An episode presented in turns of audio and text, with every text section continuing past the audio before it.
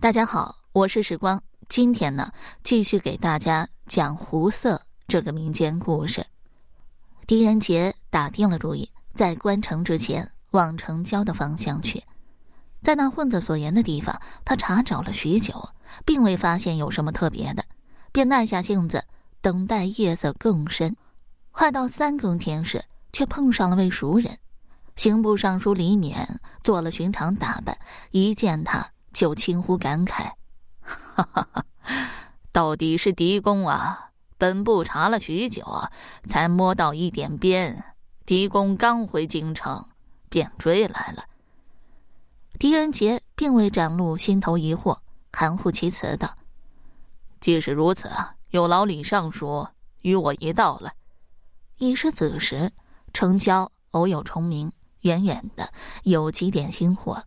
狄仁杰紧跟在李尚书身侧，不几步路便到了一处集市。狄仁杰一行人慢慢走着，随意在一处卖字画的摊位前停下。他拿了福王献之的字，摊主伸出了五个手指头，表示五万贯。狄仁杰摇摇头，放下字画。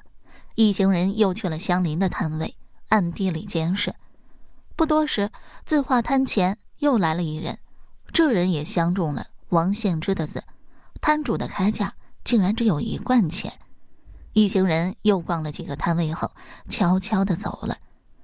城郊夜半有鬼事，先前是大户人家破落子弟变卖祖产的集聚地，这些年发展下来，竟然达到了这般规模。一些收受了贿赂的官员也来转卖贿赂，有求于人的高价买进，求于他人的低价卖出，连朝中大员都牵连其中。难怪生性耿直的刑部尚书连连摇头。狄公可知这鬼市的主管人是谁？狄仁杰心中一动，张嘴未出声，口型正是摩多楼。那么华阳公主为何不惜毁了京域，来替摩多楼遮掩行迹呢？而那夜与华阳公主在一处寻欢作乐的胡人又是谁呢？狄仁杰在书房里苦思冥想许久，依然没有头绪，便出门在小园里头散步，却见一胡人打扮的男子正在清扫落叶，这让他不由得一惊。你是何人？那男子闻声赶紧给老爷请安，原来是宅中的园丁，无意间冲犯了狄大人。狄仁杰惊异道：“你这般打扮，我倒误会啊，是番邦人士了。”园丁陪笑道：“胡人衣服简便，穿了干活也方便。莫不说我们这些下人，就是京中的大人们骑射时也爱做胡人打扮。”狄仁杰笑了。原来如此，他进宫求见了武皇，将手中的调查结果一一诉说。这武皇沉寂片刻，只道：“此案牵连甚广，卿家自行斟酌，万不可失了朝廷的体面。”叫那些小人兴风作浪，坏了朝廷的根基。第二日，刑部大理寺以及御史台三堂会审摩多楼，鬼市被封，一干摊主皆被带上大堂。狄仁杰也不多话，只唤人将政务一一呈上。那一夜未及三更，摩多楼人就到了鬼市。当时与他同行之人，并非华阳公主，而是另一位举足轻重的贵人。摩多楼见了正午，只是磕头，冷汗淋漓，不敢说出半个字。这狄仁杰也没有为难他，将他押下，由刑部做另案处理。这胡商查查尔命案真正的嫌犯，华阳公主的驸马爷曹参，被带到了堂上。狄仁杰朝他微微点头：“驸马爷啊，可否请您详细说一下，查查尔遇刺当夜，您身在何处啊？”曹参毫无惧色。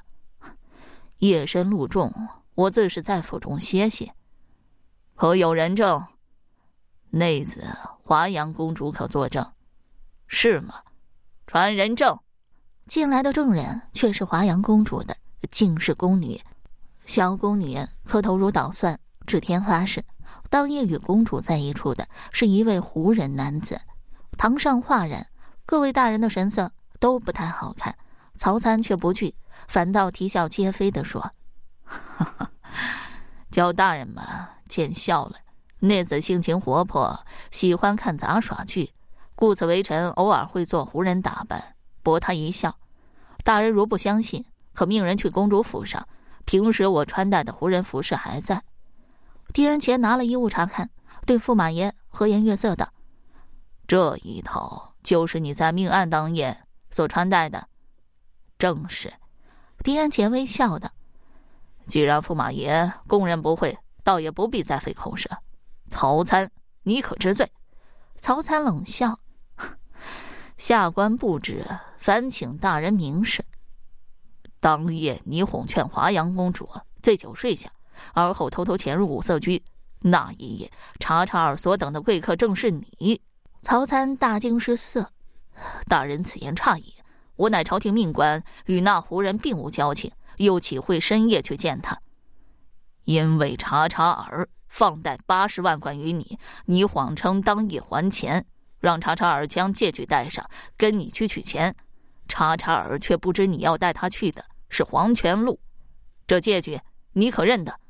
曹参咬牙道：“查查尔放贷甚广，又不止我一人，下官还不至于为了钱去害人性命。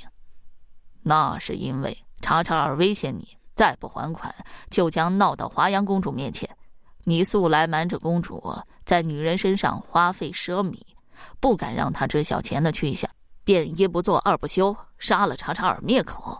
哈哈哈，大人全是揣度，没有证据，请恕下官不能蒙冤承认。这证物就在你身上。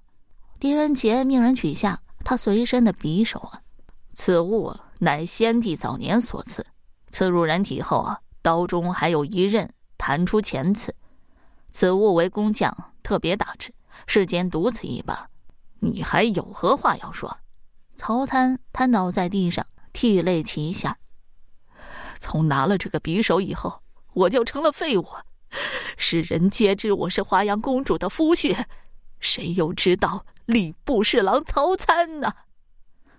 此案结后，武皇震怒，下令将曹参问斩。至于摩多楼。在进宫陈情以后，被赐鸩酒一杯。华阳公主在夫君问斩后，请求出家修行，图个清净。至此，这桩轰动一时的命案终于落下了帷幕。好了，这个民间故事我就讲完了。如果你对其他民间故事感兴趣的话，点个关注，来个赞。我接下来还会为你讲更多、更加精彩的民间故事。